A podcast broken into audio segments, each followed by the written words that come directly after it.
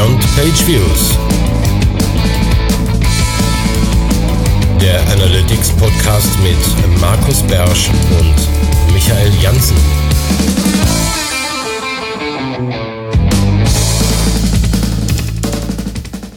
Herzlich willkommen zur neuen Folge von Beyond Page Views. Hier ist Michael Jansen, ich sitze gerade in Bangkok und virtuell neben mir sitzt der Markus Beersch aus Mönchengladbach, wo es gar nicht richtig hell werden will und ich sag's jetzt einfach, obwohl ich es nicht mehr darf.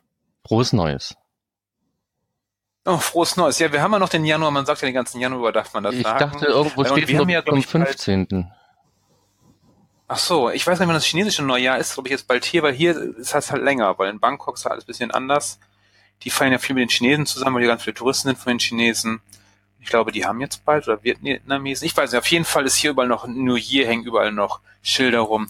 Und wir haben es hier knackige 30 Grad gerade. Ich bin froh, dass meine Klimaanlage funktioniert. Wie viel Grad sind bei dir? Ähm, ich, ich tippe 13. Ich bin noch nicht im Auto 13 gesessen, Grad, deswegen weiß ich nicht, wie es genau ist, aber Genau, bei dir ist ja auch noch früh morgens und äh, bei mir schon Nachmittag, sechs Stunden Unterschied. Trotzdem haben wir es geschafft, zusammen jetzt heute für den Podcast uns virtuell zusammenzufinden. Und dann legen wir mal direkt los. Und zwar direkt mit den Fundstücken.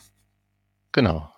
Und da bin ich dran und zwar merke ich halt auch wieder immer wieder in Seminaren, in Gesprächen und bei Audits, wie wichtig das Kampagnentagging ist und die Analytics hat mal wieder was geschrieben und zwar äh, welche Desaster es im Kampagnentagging gibt, also sowas wie wenn man ganz viel in Other drin hat und solche Sachen, warum, wieso, weshalb, kommen wir heute zum Ding des Monats dazu. Denn wir haben uns gedacht, das Thema ist so wichtig, dass wir das mal zum Thema dieser Folge machen. Was ist Kampagnentagging? Wofür brauche ich das? Worauf muss ich achten? aber dazu später und dazu ergänzt natürlich dann auch der Link von Analytics. Und Markus, du hast einen Link mitgebracht von einem Mitbewerber von Google Analytics. Genau, also ähm, der eine oder andere wird es mitbekommen haben. Ähm, ich habe drüber geschrieben, aus Rider wird jetzt Twix. Ähm, also Piwik, das normale Piwik, das ohne Pro, ähm, hat sich umbenannt in Matomo oder wie auch immer man es ausspricht. Ähm, und ähm, ich habe auch noch eine Begründung gefunden, warum das jetzt so ist. Ähm, da geht es hauptsächlich halt um den ähm, Privacy-Fokus, ne, dass der Nutzer und dessen Datenschutz jetzt mehr im Fokus stehen, weswegen ich nicht weiß, warum man sich deswegen umbenennen muss. Ähm, ich glaube mal eher, dass es ein bisschen was damit zu tun hat, dass es auch immer schwierig war, ähm, schon rein sprachlich jetzt zwischen Piwik und Piwik Pro zu unterscheiden und, weil sich dann irgendwann ja mal schon beides mehr oder weniger in eine andere Richtung entwickelt hat, hat man sich hier vielleicht auch für einen anderen Namen entschieden, mag sein. Ähm, worauf ich aber aufmerksam geworden bin in dem Zusammenhang ist, dass es jetzt inzwischen einen riesen Haufen von, von sinnvollen How-Tos gibt, zum Beispiel wie man AdWords-Kampagnen oder diese Kampagnen oder jenes äh, macht oder ähm, Events äh, trackt, wenn Tritratrulala passiert. Also all diese Dinge, die wir so gewohnt sind, auch in Google Analytics zu implementieren. Ähm, da gibt's eine prima How-To-Sammlung im matomo.org Blog. Und ähm, wer mit Matomo äh, ehe dem Piwik arbeitet, der kann sich da auf jeden Fall mal umschauen. Äh, sind also gleich drei Links auf einmal. Genau, das sind drei Links auf einmal, alle zu Pivik Matomo. Wir können ja mal überlegen, ob wir dazu mal eine, eine Folge und Spezialisten dazu befragen, was äh, Pivik eigentlich macht und ob das gute Sachen kann oder damit wir einfach mehr darüber erfahren, weil ich weiß relativ wenig über Pivik. Und ich glaube, der Thomas Zeithammel, der macht da relativ viel mit. Können wir den ja mal fragen, wenn wir Lust haben. Ja, machen wir mal. Für eine der nächsten Folgen dann äh, mal Pivik als Thema. Genau, und jetzt bin ich dran mit äh, dem Problem, wenn deine Landingpage not gesettet ist, also Landingpage ist dann not set in Klammern.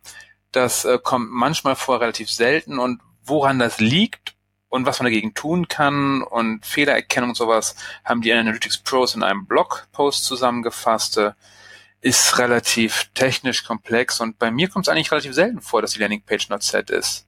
Markus, bei dir hast du mal darauf geachtet? Ähm, also da, wo ich drauf achte, nicht. wo ich nicht drauf achte, weiß ich nicht. Aber ähm, Ja. äh, klar gibt es immer wieder Möglichkeiten, warum das so ist. Ich meine, es wird ja halt auch ganz gut beschrieben. Und ähm, oft liegt es halt tatsächlich an der Implementierung. Und wenn es dann wichtig ist, kann man es auch korrigieren in der Regel. Genau. Also ich kenne halt ganz viel Not-Set beim, beim Title. Wenn der Ja- JavaScript-Code vom Title ausgeführt wird, dann hat er den halt noch Ja. nicht im alten. Ja gut, irgendjemand hat Ja. mal geschrieben, so weit wie möglich nach oben, hat das dann jemand ernst genommen. Ne? Ja, genau, ganz nach oben. Hervorragend. Sehr schön. Okay, aber wer dazu genaues wissen möchte, wer das Problem hat, einfach den äh, Artikel von Analytics Pros anklicken, durchlesen, verstehen und dann das Problem beheben. Und der nächste Link ist wieder von dir, von den Freunden von eTracker. Genau, weil wir ja hier ein Webanalyse-Podcast sind und nicht unbedingt ein Google Analytics-Podcast, auch wenn das meistens natürlich so klingt, was, finde ich, dem Marktanteil wahrscheinlich auch gerecht wird. Ähm, gucke ich trotzdem schon mal, was passiert rechts und links. Also ähm, während ich ähm, Piwik oder ich muss mich jetzt dran gewöhnen, Matomo zu sagen, schon mal ab und zu ähm, sehe im echten Leben, ähm, passiert das beim E-Tracker zwar nicht, dennoch gucke ich da, was im Blog passiert. Und äh, was ist passiert? Es gab ein Weihnachtsgeschenk für alle Benutzer, nämlich eine Scroll-Analyse. Ähm, wow. Ja, was heißt wow? Ne? Also ähm, man muss ja nicht alles immer kleinreden. Ähm, viele Leute kümmern sich ja auch in Google Analytics darum und machen sich Gedanken, ob man Scroll-Analyse machen soll oder nicht. Und der, äh, der Tech Manager hat es irgendwie ja jetzt auch einfacher gemacht, das zu implementieren. Und ähm, beim E-Tracker musst du halt gar nicht implementieren, weil es dann sowieso da ist. Ne? Also ist ja auch nicht verkehrt. Ne? Also wer den E-Tracker nutzt und Scroll-Analyse machen will, der kann das halt jetzt, ohne da irgendwo rumbasteln zu müssen. Das finde ich schon ja. äh, ganz okay. Ja, ich bin halt generell kein Freund der Scroll-Analyse, weil sie meistens nur aufgenommen wird, also gemessen wird und nie genutzt wird. Ja. Und, und, selbst wenn sie, wenn sie angeschaut wird, wird darauf immer noch keine Entscheidung getroffen. Ja, ist so unterschiedlich können Menschen sein. Ne? Ich finde Scroll-Analyse hier und da ganz hilfreich, dafür mag ich Nie-Tracker nicht.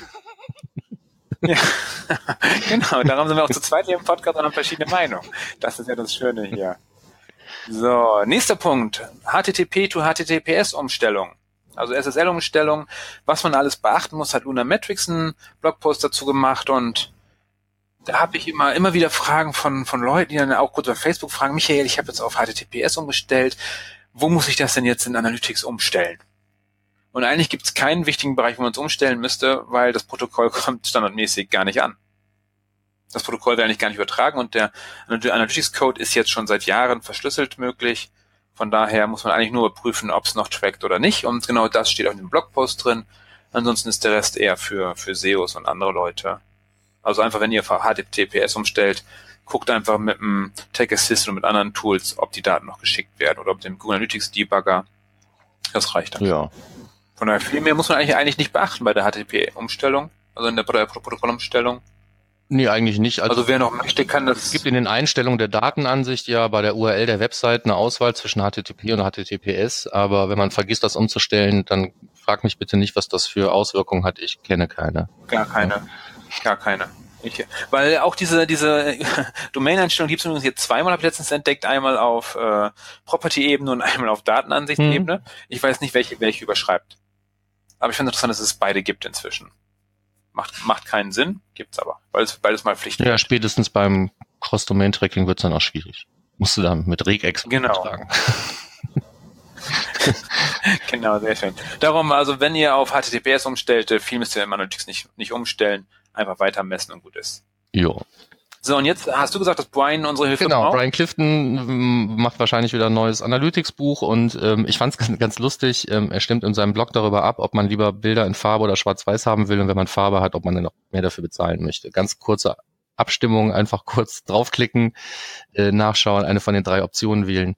Ähm, ich fand die ähm, bisherigen Ergebnisse zumindest da äh, überraschend. Hätte ich nicht gedacht, dass das, was jetzt gerade vorne lag, vorne liegt. Ähm, was liegt vorne? Im Moment war es schwarz-weiß. Verstehe ich. Also mein Kindle ist auch schwarz-weiß. Ja, gut, aber da, du hättest dann ja gesagt, ist mir eh egal, ich lese digital, ne? Wäre die dritte Option gewesen, glaube ich. Aber ähm, auch da kann man natürlich Farbe oder Schwarz-Weiß ausliefern. Ähm, ich wollte eigentlich nicht verraten, was vorne liegt, damit ein bisschen Spannung da bleibt, aber dann guck vielleicht nach, ob Schwarz-Weiß immer noch vorne liegt und stimmt. Genau, weil äh, ist ja heute und äh, wenn, wenn, wenn, wenn du als Zuhörer es hörst, wissen wir ja nicht. Von daher kannst du deinem, äh, deinem, deiner Option halt noch die Kraft verleihen, damit du entweder Farbe oder Schwarz-Weiß oder ganz egal bekommst. Ja. Also worauf ich hinaus wollte, ist, ist ganz egal, dann Bücher, ähm, jetzt fragt er mal was, gibt ihm eine Antwort. Ja, cool. Sehr schön. Nächster Punkt dreht sich um äh, Data Studio und zwar erklären die Luna Metrics, wie man Properties vergleichen kann, also mehrere Properties, die Daten einfach vergleichen kann, gucken kann, wo kommt was raus und einfach dann äh, mit alles in einen Bericht packen kann. Ist jetzt kein Rocket Science, aber gut zu wissen, gerade für welche mit mehreren Properties. Mal anschauen und nachbasteln. So, als nächstes wieder mehr dein Thema. Ja, kann man einfach nur schnell sagen, die neue Search-Konsole ist halt da, ist ja viel drüber geredet worden, da kommt was und dann kriegt man mehr Monate oder vielleicht auch nicht und dann hatten es eben vereinzelte Properties, meistens irgendwelche Properties, in die man sowieso nicht reingucken wollte und jetzt gibt's die eigentlich für alle, ähm, haben wir nochmal verlinkt. Hast du auch schon mal reingeguckt? Soll ich ehrlich sein? Ja. Nein. Okay, gut. Dann bist du nur einen wenigen kurzen Schritt hinter mir, will. Ich habe mal kurz reingeschaut und habe da, wenn ich ganz ehrlich bin, eigentlich nur drei Berichte mit Details gefunden und mir fehlen ganz viele Dinge in der Navigation und ich weiß nicht, ob es mein Fehler ist, aber da muss ich mich auf jeden Fall nochmal mit befassen. Sieht schön aus, aber ähm, mir fehlt da irgendwie mehr als die Hälfte. Ja, tja, das äh, Darum habe ich noch nicht reingeschaut. Ich lasse mir erstmal die anderen gucken und dann äh, lese ich Zusammenfassung, ob es lohnt oder nicht. Und Search Console ist auch oft nicht so interessant für mich, weil ich einfach die Daten nicht so mag. Aber da bin ich ja relativ alleine, glaube ich. Ja. genau, jedem, jedem, jedem sein Spielzeug. Ich mag Analytics mehr. Da sind gute Sachen, die, die mir gefallen. Und das reicht mir. Ja, da haben wir. So, ja, nächster ja, Punkt. Genau. Ja. Ich wollte da gerade super überleiten und sagen, da sind wir, hier haben wir ja keine Limits, was Meinungen angeht. Genau, wir haben keine Limits, aber es gibt Limits in Analytics. Und zwar äh, gibt es die generell die Hit Limits und so und die Analytics Pros haben was dazu geschrieben, welche Limits es eigentlich in Reports gibt. Und also wer große Websites hat und viele URLs hat, äh, der sieht halt irgendwann nicht mehr alle URLs, sondern dann plötzlich äh, Other heißen die dann. Können sehr viele sein unter Umständen und das passiert halt, wenn bestimmte Limits über, überschritten werden. Welche das genau sind, äh, können wir in Analytics Post lesen, haben wir verlinkt. Die meisten, die jetzt gerade zuhören, die werden dieses Problem nicht haben. Glaube ich. Also es kommt gerne mal vor, gerade bei URLs kommt es gerne vor, wenn man Session-IDs hinten dranhängt und die nicht rausfiltert, dann kann man ganz viele verschiedene URLs bekommen und dann greifen die Limits auch. So, und zwar, äh, genau, Standard ist also die Nummer für euch dann Daily Limit ist zum Beispiel 50.000 Reihen, ist so der Standard, da kommen relativ wenig Websites hin. Ich habe relativ wenig Kunden, die so viele URLs haben, dass man damit nicht hinkommt. Markus, bei dir? Ähm, ja, nein. Also Limits ähm, auf, auf, auf Seitenebene, dass man da jetzt furchtbar viel Asser hat, ähm, das habe ich mal gesehen, aber auch in so einem Einzelfall, der so ähnlich war wie den, den du beschrieben hast. Ansonsten nie. Also Limits ja, nicht. 50.000 ist mit einer da ist, echt viel. Da ist, da ist Sampling viel schlimmer als Limits. ähm, genau. Gut. Ähm, den nächsten Punkt, den ich reingenommen habe, den habe ich so ein bisschen mit einem lachenden und weinenden Auge dazu genommen. Ähm, es gibt immer ähm, lustige Videos bei digitalmetrics.guru und ähm, mit der Präsentation in den Videos muss man sich halt irgendwie abfinden. Aber ich hab's mir, ich gucke es mir halt regelmäßig an und diesmal war ich halt. Ich habe die noch nie gesehen. Ja, es ist halt, der sitzt halt da und redet mit einer sehr, sehr leisen Stimme. Und ich denke immer im Hintergrund schläft seine Mami schon, während er seine Videos aufnimmt. Ähm, aber äh, der Punkt, in dem es dir diesmal drum ging, ist, er geht einfach im Data Studio gerne hin und benutzt mehrere Filter. Eigentlich jetzt keine besondere intellektuelle Leistung, zu versuchen, mehrere Filter drauf zu packen. Aber ähm, was mir dann dabei aufgegangen ist, ist, wie oft sitzt man in, vor Google Analytics, ähm, hat dann irgendwo, irgendwo so einen Bericht, hat dann noch eine sekundäre Dimension eingeblendet, um da irgendwie ein bisschen detaillierter reinzuschauen und wünscht sich dann jetzt eigentlich noch eine Dimension, die man dazu blenden kann. Genau. So, und die gibt's halt nicht. Ähm, Im Data Studio aber schon. Da kannst du auch, weiß ich nicht, vier, fünf Dimensionen nehmen und immer weiter runtergehen. Es sind halt nachher ja. nur Filter. Ne? Ähm, also du kannst dann immer nur auf, auf einzelne schauen oder musst den Filter halt aufmachen und die anklicken, die du haben willst. Ähm, aber das erweitert dann schon die Analyse mit die Ad-Hoc-Analysemöglichkeiten einfach in einem schnell zusammengeklickten Bericht im Data Studio, wenn man an diese Grenze stößt und sich jetzt überlegt, wie komme ich da jetzt weiter? Ne? Weil auch mit einem, mit einem selbstdefinierten Bericht äh, in Analytics kannst du ja auch nicht beliebig tief da reingehen. Ähm, Im Data Studio aber im Prinzip eigentlich schon. Ja, cool. Gut zu wissen. Digital Matrix mal anschauen. Genau, ne? Also den Tipp kann man ja so mitnehmen. Wer, wer gute Nerven hat, guckt sich einfach auch das Video an. Ja, cool. Wenn man mal nichts zu tun auf der Couch oder so, mal so ein ruhiger Fernseher mit Chips ja, und so. Also man stört auf ja, jeden Fall Idee. keinen wegen der Lautstärke. Das, das ist sehr, sehr, sehr leise gesprochen. Ja, sehr cool. Genau, mein, mein Tipp ist dann wieder ein bisschen einfacher. Es ist für alle, die den Google Tag Manager benutzen und da irgendwelche Pixel einbauen. Das, äh, wie bekomme ich ein bisschen Struktur rein? Was mache ich, wenn ich weiß, dass der Pixel nur zwei Monate gültig ist, damit ich ein bisschen Ordnung drin habe? Solche Sachen haben die äh, Leute von Lunametrics mal veröffentlicht. Also vier Tipps, äh, um Werbepixel einzubauen im Google Tag Manager. Einfach durchlesen, nachbauen, fertig. Tag Manager wird immer wichtiger. Also ich habe ja, glaube ich, vor einem Jahr nochmal gesagt, dass ich noch gar nicht so wichtig finde, gar nicht immer nutze. Inzwischen, ich könnte nicht mehr ohne Tag Manager. Wie ist es bei dir? Ja, es gibt halt viele Sachen, die man sich wünscht ähm, und die dann im Tag Manager einfacher zu implementieren sind. Ne? Also selbst oder vielleicht gerade bei sowas wie so einem, einem beliebten One-Pager, auf die man immer wieder trifft. Ne? Auf jeden Fall. Ähm, würde ich immer sagen, bevor wir jetzt so komm, verwanzier was und mach da noch ein Event und löst da was aus und Tritra und Trulala und gib ja mal bitte allem eine ID und tu und mach. Ähm, es ist da viel einfacher zu sagen, komm, bau deinen Analytics Page View da aus, bau einen Tag Manager ein und dann können wir mal gucken. Ja, oder auch so ein, so ein, so ein URL-Cleaning, wie ich es nenne, einfach Parameter aus URL rausholen, mhm. die äh, gerade so diese Personal Information, solche Sachen oder halt äh, Referrer sperren auf der Danke-Seite. Also mit dem Tag Manager schnell gemacht. Mhm. Ja, das gibt, es gibt viele, viele Datenhygieneaufgaben, die der Tag Manager einem abnehmen kann. Ja. Genau. Darum. Das nur kurz als, als äh, kleine Seitennotiz. Tech Manager wird immer wichtiger, immer besser. Ich mag ihn. Nächster Punkt so, ist auch nächster Punkt wieder von dir. Genau. Da geht's nochmal um die Multi-Channel-Funnels in äh, Google Analytics, ähm, die wir da in diesem Attributionsbereich haben, über den wir auch schon mal ein bisschen schwadroniert haben. Und äh, was mir da so ein bisschen zu kurz gekommen ist, sind eben auch äh, wirklich mal die Schwächen von diesen Reports aufzuzeigen. Und ähm, nicht nur, aber auch die werden schön in dieser Gesamtübersicht, die ich da verlinkt habe bei onlinemetrics.com, ähm, in einem Blogpost präsentiert. Äh, einfach mal anklicken, nochmal drüber. Die Schwächen auch. Bitte? Die Schwächen sind auch aufgezählt. Die Schwächen sind da unten auch drin. Ja, cool. Haben wir noch gar nicht reingeschaut, werden wir mal durchlesen. Mhm. Sehr schön. So, dann sind wir so. fast fertig. Genau, da hätten wir jetzt noch äh, wir, ich habe es genannt Filter für Fortgeschrittene, ein bisschen was man mit äh, Regex und Filtern, diesen generellen Analytics machen kann, damit man die Daten ein bisschen sauberer bekommt, haben die Analytics Pros wieder ein bisschen was veröffentlicht, einfach lesen, anwenden und nutzen. Also das ist einfach ein Filter.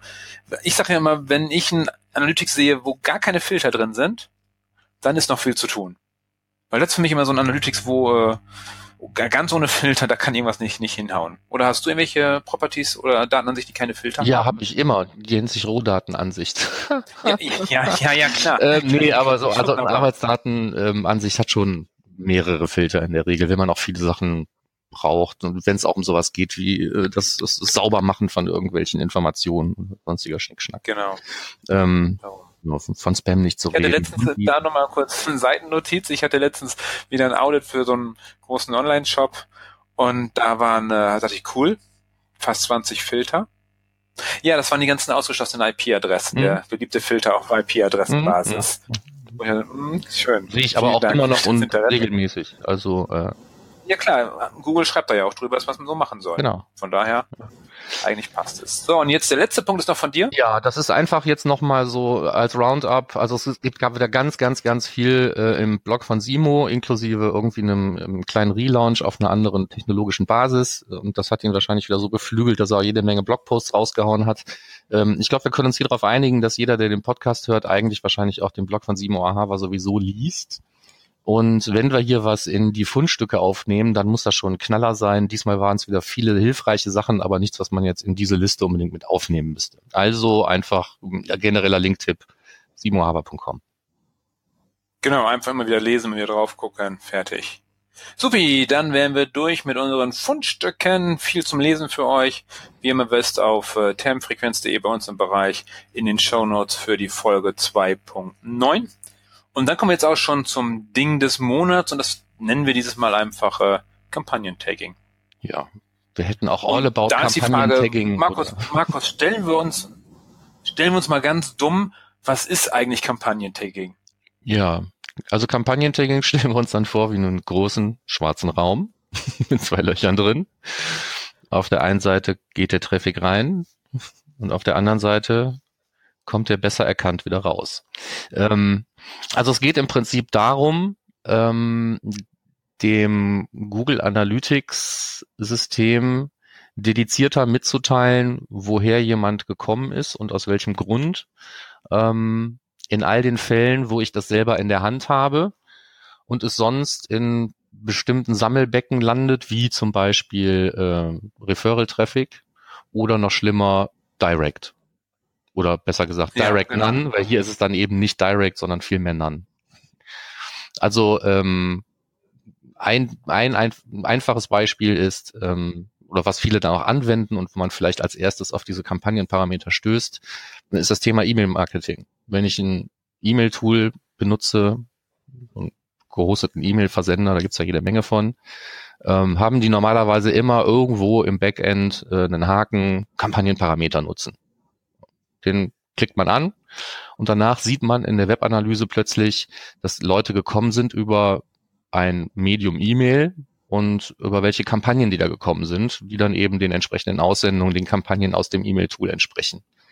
Habe ich diesen Haken nicht gesetzt, habe ich jede Menge direkte Besucher. Genau. Und um vielleicht den einigen Zuhörern ein Ausrufezeichen über den Kopf zu senden, es geht um diese ominösen UTM-Parameter. Das ist das Kampagnen-Tagging. Das ist, äh, wenn ihr danach sucht, UTM Source, UTM Medium und UTM Campaign. Darum geht's im Kampagnen-Tagging. Und es, genau, es geht nicht darum, Analytics klüger zu machen. Analytics weiß halt von selber nicht, woher die Besucher kommen. Es sei denn, der Referrer wird übertragen. Aber es wird ja oft noch vermieden. Sei es Facebook-Traffic, der über die App kommt, wird nicht übertragen oder generell jede App. Oder halt, wie du gesagt hast, E-Mail-Traffic, weil sobald es im E-Mail ist, und du ein Desktop-Programm nutzt, wird halt nichts mehr übertragen. Mhm. Also auch da, wo der Referrer übertragen wird, möchte ich vielleicht ja genauer wissen, wo er herkommt. Ne? So Klassiker ist ähm, Facebook. Ähm, möchte ich unterscheiden, ja. äh, von welcher Kampagne, wenn ich irgendwie ähm, Werbung schalte bei Facebook, da jemand gekommen ist oder kam der von einem organischen Post oder was auch immer. Genau, ähm, lohnt sich das Geld, was ich in Facebook reinstecke, sei es in der Redaktion oder in Ads, lohnt sich das überhaupt? Genau, ne? dazu äh, nutzt man am besten, wenn man sowieso Kampagnen fährt, natürlich auch das Conversion Tracking in Facebook, aber ähm, wie bei allen anderen Dingen ist der Blick auf das, was der Benutzer so auf der Website getan hat, idealerweise halt in der Webanalyse zu finden. Auch das geht natürlich über Facebook Analytics, klar, aber wir gehen jetzt hier mal von Google Analytics aus, weil sonst ist es Blödsinn, über die Kampagnenparameter zu reden. Ja, und ich finde halt, ich muss ja vergleichen können, die Kampagnen von Facebook. Also ich muss ja intern, ich muss ja Facebook-Kampagnen vergleichen können mit anderen, was sie kosten und was sie bringen. Und das kann ja nur in der Analytics, das sagt mir ja Facebook nicht. Nee, genau. Ich bin wieder in einem gefangenen System, das ist so wie wenn ich mich nur auf AdWords vertraue, um meine gesamten Kampagnen zu überwachen. Da habe ich immer nur eigene Daten und äh, Facebook ist ja auch so, dass die die Conversion auch äh, für sich nehmen, wenn man das gesehen hat, glaube ich. Die machen ja View Conversion, glaube ich solche Sachen halt. Und das haben wir in der Analyse, haben wir halt, wissen wir halt, bei allen ist es das Gleiche. Das zum Kampagnen-Tagging, was es ist. Und dann wird es halt in die verschiedenen Kanäle einsortiert. Und ganz wichtig ist ja auch bei den Kampagnen, bitte keine neuen Namen ausdenken für irgendwelche Kampagnen oder fürs Medium, sondern die nehmen, die in Analytics definiert sind. Genau. Ne? also was kann man schon falsch machen, ne, ist die Frage, die man sich stellt. Also ich nehme eine beliebige URL und hänge dann da drei Parameter an, UTM-Medium ist gleich CPC zum Beispiel, weil es eine Kampagne ist bei Facebook ist. Dann UTM-Source ist dann Facebook und UTM-Campaign ist dann mein Kampagnenname. Kann ja eigentlich nicht viel schiefgehen. Sollte man meinen. Genau. Und was kann schiefgehen? Ja, im echten Leben ist es dann so, dass ich in der Regel sehe, dass dann jemand Facebook einmal mit großem F schreibt, der nächste schreibt nur FB, und äh, einer schreibt dann Facebook ganz groß und einer schreibt es ganz klein. Ähm, da kann man also schon bei, bei UTM Source sich da ganz schön ins, ins Knie schießen und ähm, die Vergleichbarkeit oder beziehungsweise eben die Konsolidierbarkeit der ganzen Geschichten dann torpedieren. Ne? Die Kampagnennamen sind ja sowieso ein eindeutig, da ist es fast egal, ob man alles groß oder klein schreibt oder so, es sei denn, man möchte Kampagnen nach verschiedenen Typen eben auch wieder mal kanalübergreifend auswerten spätestens da muss man sich dann überlegen, wie genau will ich was ausfüllen. Bei UTM Medium ist es am einfachsten, weil da sollte man sich an das halten, was geht. Ja, also grundsätzlich kann ich da alles Mögliche reinschreiben. Das landet auch in Google Analytics. Dennoch gibt es. Ja, aber es landet halt in, in Azure. Ja, eben. Ne? So. Wenn man sich was ausdenkt. Und ich sage immer, diese Azure ist auch das Einzige, was in, äh, in Klammern steht. Und ich sage immer, diese Klammern symbolisieren den, den Mülleimer. Weil ASA ist für mich halt das, was nirgendwo reinpasst. Mal in den Mülleimer kann Analytics nicht, nicht einsortieren, dann landet es halt da. Und das soll man halt vermeiden. Man soll halt ASA immer aufräumen, darum nichts Neues ausdenken, sondern einfach die vorhandenen nehmen, die eigentlich schon selbstredend sind. Ja, ne? stimmt. ja. ja, und dann gibt's eben auch noch ein paar andere Kampagnenparameter. Ne? Die äh, sollten wir vielleicht auch mal aufzählen, zumindest der Vollständigkeit halber. Ja. Ähm, also man kann zusätzlich zu diesen drei genannten, Medium, Source und Campaign, die sind alle notwendig. Ne? Also ich kann nicht einfach einen weglassen, dann funktioniert der ganze Kram nicht. Warum sage ich das? Das sage ich, weil ich letztens aus so einem Marketing-System heraus getaggte Parameter bekommen habe, wo ähm, die Kampagne gefehlt hat, glaube ich, oder die Source hat gefehlt und das Medium war falsch geschrieben. Ja, sehr schön. Und ähm, also das sind diese drei Pflichtparameter, wo man eben auch mal darauf achten sollte, dass die alle drei da sind und eben möglichst einem einheitlichen Format entsprechen, zumindest bei Source und Campaign. So, dann kann man auch noch einen UTM-Content übergeben. Ähm, das ist zum Beispiel, wenn man verschiedene ähm, Varianten hat, möglicherweise eine Anzeige oder sowas, auch bei Facebook ne, oder bei Google, wie auch immer, wenn man da selber taggen möchte bei Google AdWords. Ja, so UTM-Content nutze ich relativ viel. Ja.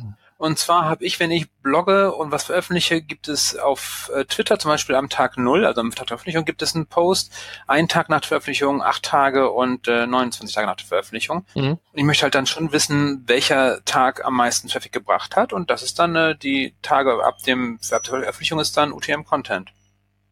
Und so kann ich halt sehen, dass es tatsächlich auch nach 8 oder 29 Tagen immer noch guten Traffic gibt über, über, das, über das gleiche Twitter-Post. Tweet? Tweet nennt man es, genau. So. Mhm. Ja, kann man machen, ist auch eine gute Idee. Ne? Also ob man es jetzt da macht oder ein UTM-Term, ist fast egal, um das abzuschließen. Der letzte wäre dann UTM-Term. Ähm, und das ist ursprünglich dafür gedacht, um eben das bezahlte Keyword zu übergeben. Ähm, kann man aber natürlich auch für alle anderen möglichen Angaben nutzen. Ne? Ähm, zum Beispiel, ähm, was war mein Targeting in der Facebook-Kampagne, um dann nach verschiedenen Targetings vielleicht auch mal zu segmentieren. Ähm, oder was auch immer. Ne? Oder das, was du gerade gesagt hast, kann ich genauso gut machen. Ne? Dass ich sage, das ist hier meine Ente-Aussendung und die Information möchte ich irgendwo haben, um dann nachher zu gucken, was hat denn wirklich am besten funktioniert. Klappt das am ersten Tag am besten oder ist der letzte Post der beste? Genau. So, und was ist noch wichtig äh, beim Kampagnentagging? Was geben wir Leuten noch, noch mit auf den Weg? Äh, ja, grundsätzlich das überhaupt mal zu tun. Ja. Ähm, dann ist es eine super Idee, gleich von Anfang an, äh, wenn man anfängt, eben seine verschiedenen ähm, Links, die man in der eigenen Hand hält, äh, sage ich dann immer an der Stelle, zu verwanzen mit diesen Parametern, um ähm, die Messbarkeit beziehungsweise die Granularität in der Webanalyse zu optimieren, gleich vom ersten Tag an sich irgendwo eine Übersicht schaffen. Das kann eine Excel-Tabelle sein oder was auch immer. Ja? Und ähm, wenn man jetzt wirklich ein super oberordentlicher Mensch ist, dann trägt man sich in den Excel-Tabellen für die einzelnen Dinge ähm, sogar Vorgaben ein, die dann fest sind. Also zumindest mal ähm, für Source. Ne? Da ja, da bin ich ja kein Freund von, von, von, von so Excel-Tabellen, die immer gepflegt werden. Weil äh, also bei mir ist Source immer die Domain kleingeschrieben, von dem, wo ich das äh, schalte. Und ich sage immer, ich sehe doch alle Kampagnen in einer Analytics und kann einen Report dafür bauen und einfach daraus wenn ich ihn brauche. Und da sind alle drin, die ich jemals gemacht habe und angeklickt habe. Aber Excel geht natürlich, sehe ich auch oft, äh, ich sehe den Vorteil nicht so ganz, wenn man das dokumentiert. Ja, ähm, was ich eigentlich sagen wollte, ja. Ist, weil so eine Tabelle ist spätestens dann unerlässlich, wenn mehr als ein Mensch damit befasst ist, Links zu verwanzen. Ähm, einfach nur, um sich da abstimmen zu können. Ja, also die können ja. sich ja auch zusammensetzen und können sich irgendwas vornehmen und jeder macht sich irgendwelche Notizen. Wie man es macht, ist ja egal, solange sich jeder dran hält. Aber ähm, nach ja. meiner Erfahrung ist, wenn spätestens zwei Leute anfangen, mit sowas äh, zu arbeiten oder halt irgendjemand damit zu arbeiten, ohne dass er es weiß, weil er einfach nur diese, diese Werte in, in irgendein Tool einträgt, ohne zu wissen, dass daraus nachher Kampagnenparameter gemacht werden. Ähm, dann ist das halt äh, so eine Sache. Ne? Und da kann so eine Excel-Tabelle oder ähm, ein anderes Dokument oder irgendwie ähm, nachvollziehbare Absprachen und, und, und Regeln können da schon helfen. Ja, oder halt ein Head of Tagging, genau. jemand, der sozusagen verantwortlich ist und, und auf die Finger haut, wenn es anders läuft. Da hatten wir schon mal drüber gesprochen, glaube ich, auch in der Sendung. Ne? Irgendwie hatte das mal gesagt, genau. irgendwo gibt es so ein Head of Tagging. Ich glaube, das war beim, beim, beim Mike in der Sendung oder so.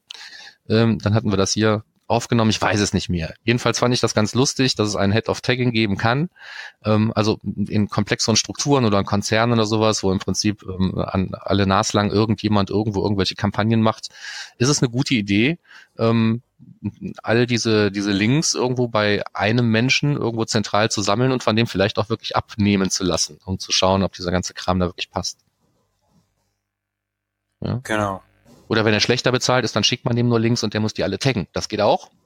Ähm, dann darf der sich zwar nicht Head auf irgendwas nennen, aber dennoch ist das irgendwo an einer zentralen Stelle irgendwo organisiert und das ist in der Regel eine gute Idee.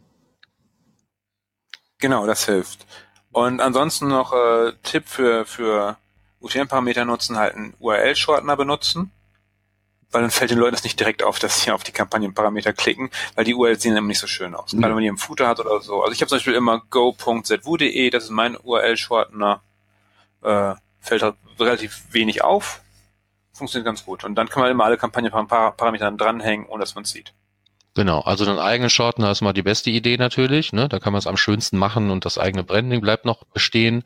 Ähm, ansonsten ist es aber tatsächlich vielleicht wirklich besser, noch ein Bitly oder sonst was zu bemühen. Ähm, statt irgendwo, wo man den Link tatsächlich sehen kann, ne, wo man also, wo der, wo der Link zum Ankertext wird. Ähm, sonst steht da halt wirklich so, so ein riesen Wust mit den ganzen Parametern hinten dran und das sieht immer so ein bisschen komisch aus. Und es gibt Leute, die sagen so, boah, klicke ich nicht drauf. Ähm, das heißt also, damit sollte man sich den Klick nicht versauen. Ähm, beim Auflösen nachher, also wenn die Seite besucht wird, stehen die Dinger aber natürlich trotzdem oben irgendwo in der URL, ne, am Ende der Weiterleitung, die der Shortener für mich gemacht hat. Und ähm, wem das äh, nicht gefällt, äh, dass diese Kampagnenparameter oben in der URL drinstehen, wenn jemand über meinen Facebook-Post zum Beispiel meine Seite besucht, äh, vielleicht auch aus Angst, dass der meine Seite so geil findet, dass er sich oben die URL kopiert und irgendwo anders dann teilt. Ähm, und ich dann Traffic bekomme über dessen geteilten Link, äh, der dann so aussieht, als käme aus meiner Kampagne, was ja ein bisschen auch so stimmt, Klammer zu. Ähm, dann kann ich auch dafür sorgen, dass diese UTM-Parameter nach dem Verarbeiten von Google Analytics auch wieder aus den URLs verschwinden. Das gehört zu den Sachen, die du eigentlich standardmäßig inzwischen überall machst, oder? Jein. Also ich habe es bei mir in meinem Blog eingebaut oder, oder auf meiner Website. Ich finde es auch echt schön. Das Problem ist, wenn du mit einem Tag Manager arbeitest, solltest du die, die Kampagnenparameter irgendwo zwischenspeichern, falls du in anderen Triggern oder, oder Tags drauf zugreifst. Mhm. Das kann ja durchaus vorkommen, weil die sind dann weg. Ja, ja, klar. Das kann dann passieren, dass die dann äh, nicht mehr, nicht mehr, nicht mehr genutzt werden können, sondern aufpassen, also vorher messen und gucken, was man da eigentlich macht, bevor man da einfach immer die falschen Werte hat. Darum mit Vorsicht zu genießen, aber auf meinem Blog kann man es gerne ausprobieren, ein paar Parameter dranhängen und sobald die abgeschickt wurden, der Analytics-Hit, dann werden die rausgelöscht. Geht ziemlich schnell. Aber genau. es ist sehr schön, aber halt mit Vorsicht zu genießen. Man muss auch da mal wieder wissen, was man tut, wie so oft. Ja, in die Links ähm, zum Ding des Monats äh, habe ich auch nochmal ein Tool gepackt, beziehungsweise einen Link gepackt zu ähm, einer Lösung, wie man das machen kann, wenn man sich da selber mal mit auseinandersetzen will, ohne da jetzt der große JavaScript-Freak zu sein. Genau, hervorragend. Dann äh, noch Tipps, äh, Link-Tipps für die Nutzung der Parameter. Ja, der erste, genau. den ich reingepackt habe, so ein bisschen Pflichtding. Ähm, also bevor wir anfangen, die zu entfernen nach, aus der URL, müssen wir erstmal welche drin haben. Und ähm, da gibt es eben von Google ähm, in der Analytics-Hilfe ein Tool zur Erstellung von den URL-Parametern. Das kennt aber wahrscheinlich auch jeder. Wir linken es trotzdem nochmal an. Das ist, glaube ich, das Ding kann noch einen Link mehr gut gebrauchen wahrscheinlich. Ja. Ähm, weil das aber nicht das beste Tool ist, was ich kenne, äh, habe ich noch einen zweiten reingepackt äh, von jemandem zwu.de, keine Ahnung.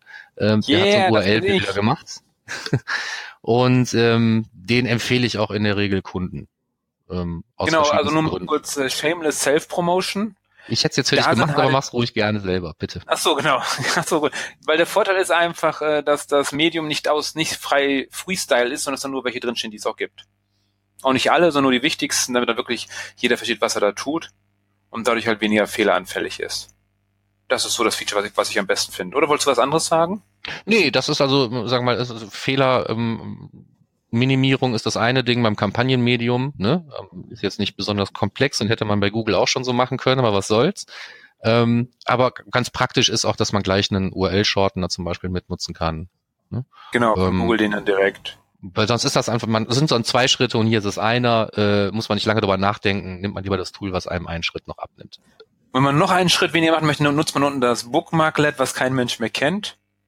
Einfach URL-Bilder und das Ding in die äh, Toolbar schieben vom Browser und dann habe ich, da wenn ich auf eine Fremdseite draufklicke, schon gleich alles ausgefüllt. Mhm. Obwohl ich gar nicht mehr weiß, also wenn ich jetzt so einen Browser neu installiere, hat er überhaupt noch eine Bookmark-Leiste? Muss ich die erst anzeigen? Ich nutze die immer. Ich nutze die immer. Ich, hab die ich nutze die auch immer, die ist voll mit Zeugs, aber ähm, ja. aber nur aktuell, glaub, was ich, was ich morgen lesen möchte, nur der Kram ist da drin. Ich glaube, die muss man sich äh, inzwischen längst einblenden, weil die so ein bisschen aus der Mode gekommen ist. Genau wie RSS und viele andere gute Dinge. Ähm, gut. Was haben wir noch genau. in den Links? Ja, ich habe äh, einen 121 Watt. Megapost von 121 Watt zum Thema Kampagnentagging in Google Analytics reingepackt. Ja, immer wieder eine nette Quelle. Genau. Hätte man sich jetzt auch die ganze Sendung sparen können, einfach den Blogpost lesen. Vorlesen. Hätten wir Alexander holen können, dass er uns hier das vorliest. Genau. Wollen wir denn noch ein oder zwei Tipps oder Stolperfallen loswerden? Also ich hatte mir noch aufgeschrieben, dass es äh, in Kampagnenbezeichnungen, also äh, durchaus ja schon mal Zeichen gibt, die in Google Analytics gar nichts zu suchen haben. Ja, zum Beispiel? Ein Schrägstrich? Ähm, ein Copyright-Zeichen zum Beispiel. Geht das nicht? Nee, ich glaube nicht. Also ich glaube, Emojis gehen nämlich. Also ich meinte ein Copyright-Zeichen oder ein Quadrat oder sonst irgendwas hatte ich mal irgendwo in einer Produktbezeichnung, die stand dann auch in der Kampagne drin und ich habe es gar nicht selber reingeschrieben, sondern es war die Kampagnenbezeichnung äh, aus Google AdWords, die dann nachher Probleme gemacht hatte irgendwo. Ähm, konnte ich nicht mehr nachgucken, weil ich nicht mehr wusste, wo es war. Aber es gibt Zeichen, die es zu vermeiden gilt. Also am sichersten ist man wahrscheinlich, wenn man sich so an unsere handelsüblichen Zeichen das hält. Das Alphabet. Genau, ja. Umlaute am besten gleich noch. Nee, also Umlaute sind jetzt nicht das große Problem. Ne? Ähm, Leerzeichen auch nicht. Aber man kann das ein oder andere machen, was nicht so richtig gut funktioniert. Genau. Okay, dann ich glaube, dann wären wir so, so weit durch mit Beschäftigung und natürlich von Analytics, dem Blogbeitrag lesen zu den äh, Tagging Disasters in der freien Wildbahn. Da noch ein bisschen mehr dazu und auch dann vielleicht äh, dazu noch mal mit Kanälen beschäftigen, gehört auch noch zum Thema dazu. Aber wenn ihr Kampagnentagging macht, dann freut uns das schon sehr, denn das macht eure Daten einfach besser und auch das Arbeiten mit euren Daten macht dann viel mehr Spaß, wenn man weiß, wo kommt der Traffic eigentlich her. Ja. Weil Direct Traffic ist gar nicht so viel, wie man denkt. Und dann zum Abschluss noch ein Wort der Warnung. Ähm, wer Spaß bekommen hat am Kampagnentagging, der tendiert, warum auch immer, aber ich sehe das auch äh, im, im echten Leben draußen, tendiert dazu, plötzlich auch interne Links mit Kampagnenparametern zu. Oh nein! Ähm, Warum ist das scheiße? Eigentlich ganz einfach.